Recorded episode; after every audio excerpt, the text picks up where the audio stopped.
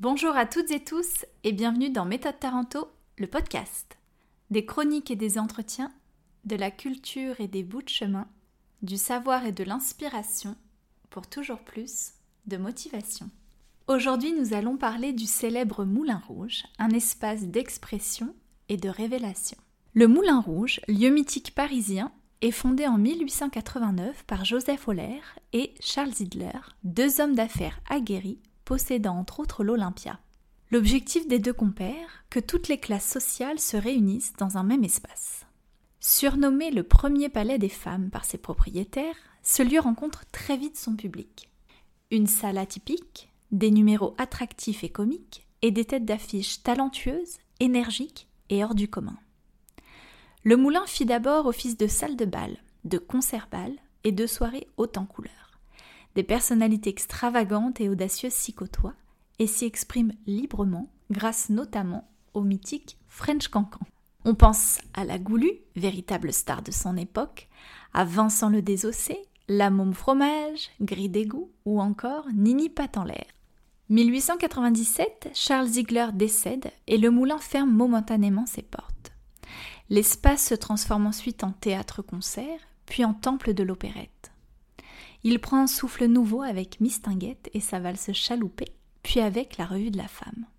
En 1915, le moulin s'effondre sous les flammes d'un incendie et ne sera reconstruit qu'à partir de 1921.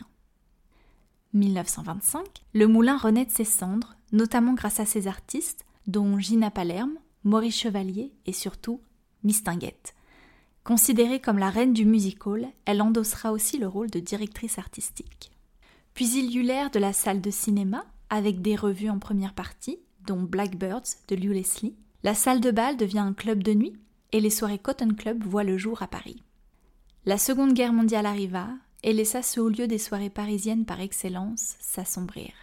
Ce n'est que six ans après la fin de la guerre que le Moulin Rouge retrouve de ses couleurs, avec le retour des soirées, des bals, des galas, du French Cancan et de nombreux interprètes tels que Joséphine Baker, Charles Aznavour, Charles Trenet, Edith Piaf, Lynn Renault et tant d'autres. L'art culinaire s'invite au moulin et le concept de dîner-spectacle devient l'attraction à ne pas louper. Les plus grandes stars s'y bousculent Ray Charles, Elvis Presley, Dalida, Salvatore Dali, George Michael, Elton John. Paris s'emballe, un aquarium est construit et de nombreuses revues sont créées, avec un nom commençant toujours par un F. Une superstition, paraît-il. Froufrou, frisson, fascination, fantastique, festival, follement, frénésie, femme, femme, femme, formidable, pour laisser place à féerie. Féerie, c'est deux heures de show, jouées deux fois par soir, 80 artistes dont 60 danseurs, 1000 costumes et 600 000 spectateurs par an. Le Moulin Rouge est ouvert 7 jours sur 7 et se trouve être le premier consommateur de champagne au monde. Les danseuses et danseurs venant des quatre coins de la planète y sont recrutés scrupuleusement, avec un souci de taille, 1m75 oblige pour les femmes et 1m85 pour les hommes. Le mythique Moulin Rouge et ses 132 ans d'histoire a eu ses très hauts et ses très bas, mais a toujours su faire peau neuve, et ce, grâce à ses différents directeurs, tels Georges France ou Jackie Cléricault, qui se sont battus pour faire vivre ce monument du spectacle parisien, symbole de la culture française, qui aura participé au-delà du rêve et de l'engouement venu du monde entier à l'émancipation de nombreux artistes, libres de s'exprimer et de prendre leur envol. À quand une soirée au moulin?